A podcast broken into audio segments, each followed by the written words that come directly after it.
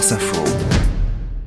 Un degré de conscience avec Emma Aziza. Bonjour Emma. Bonjour Laurent. Experte en hydrologie, euh, docteur de l'école des mines de Paris et spécialiste de l'adaptation de nos sociétés au bouleversement climatique. Votre chronique Un degré de conscience, elle a jamais aussi bien euh, porté son nom. Mm. On était soulagés il y a un mois après les pluies d'avril-mai en France et vous venez nous alerter ce matin sur un certain nombre d'indicateurs. Il y en a beaucoup. Mm. Ils virent tous au rouge, voire au noir partout euh, sur la planète. Exactement. J'ai commencé à étudier euh, et à suivre les images satellites et les images radars en 2003. Ça fait 20 ans.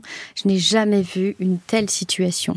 On a vraiment des critères partout à l'échelle planétaire, que ce soit l'anomalie thermique que l'on vit actuellement au niveau de l'océan Atlantique. Jamais on a eu une telle température, en moyenne jusqu'à 22 degrés, 24 degrés sur les côtes basques. On voit très bien à quel point euh, la mer Méditerranée, qui est quasiment comme un lac avec ce détroit de Gibraltar, elle-même déjà atteint les 24 degrés. C'est une canicule marine, c'est comme ça qu'on appelle ça? Exactement, on est qu'au mois de juin, ces canicules marines, elles s'étendent sur tous les océans dans le monde, la planète est en surchauffe, et derrière, c'est à la base notre puits de carbone.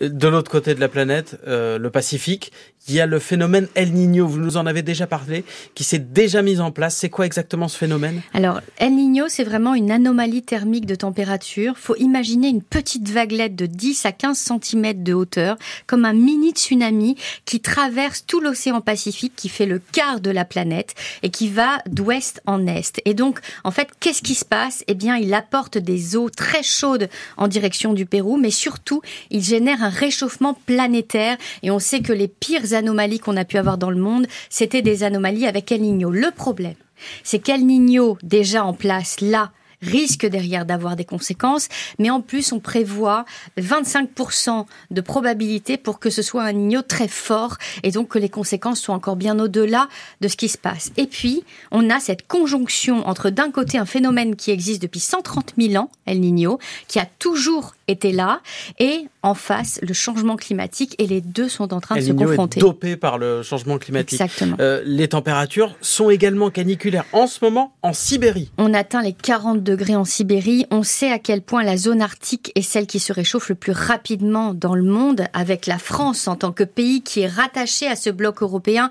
qui est d'ailleurs, rappelons-le, le pays qui se réchauffe le plus vite dans le monde, 20% plus vite que le reste du monde. Hmm. On est au cœur de ce changement climatique il va falloir une transition très urgente et qu'on prenne conscience en réalité que notre modèle ne peut plus continuer parce qu'on est en train de basculer. Chez nous, euh, ça se traduit comment? Chez nous, il y a des îlots de chaleur qui euh, euh, sont en train d'être constatés en ce moment? Oui, hier, on avait un différentiel de près de 11 degrés entre le centre de Paris et la zone... la campagne, la campagne. Exactement.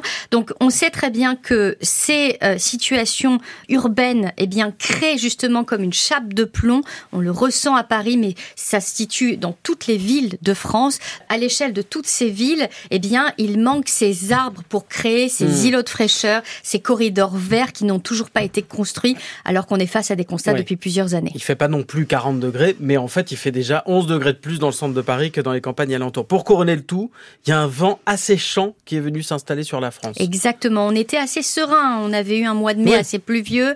Dans certaines zones, ça a permis de recharger des nappes phréatiques.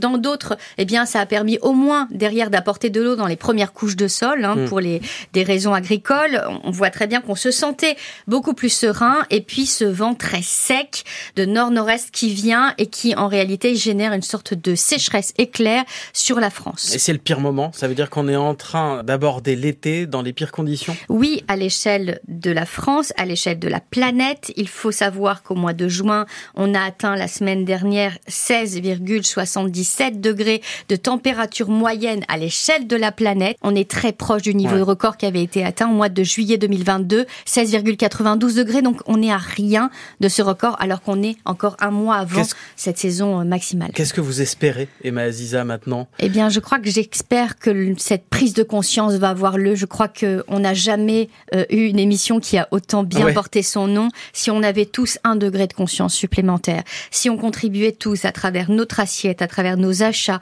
à travers un système économique qui est en train d'étouffer le monde, de comprendre à quel point tous tous les cycles à l'échelle mondiale sont complètement déréglés. Le cycle de l'eau fait partie de euh, ces éléments qui sont en train de s'accélérer. On va aller vers plus de sécheresse, plus d'inondations. Il faut changer en profondeur et c'est juste ça la solution. Message euh, engagé ce matin, euh, mm. envoyé et reçu par Emma Aziza. Un degré de conscience toutes les semaines sur France Info. Merci beaucoup Emma. Merci Laura.